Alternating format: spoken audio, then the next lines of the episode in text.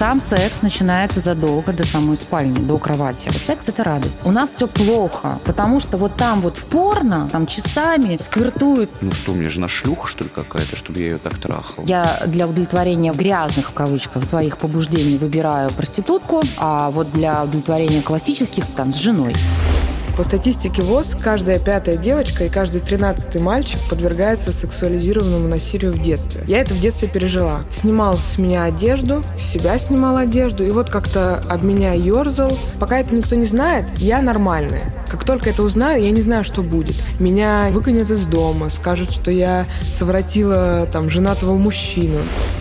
Ну, когда мы с ней познакомились, она мне сказала, что она употребляла, и вот полгода не употребляет. Спустя полгода она мне рассказала историю, что в какой-то момент, когда мы с ней поссорились, она поехала к ним и употребила снова. Договоренность у нас с ней была. Собственно, что она с ними не будет общаться, хотя бы пока у нее эта зависимость не уйдет. Мне было очень неприятно. Я сказал ей фразу, о которой я, конечно, после этого очень сильно жалел. Давай с тобой расстанемся.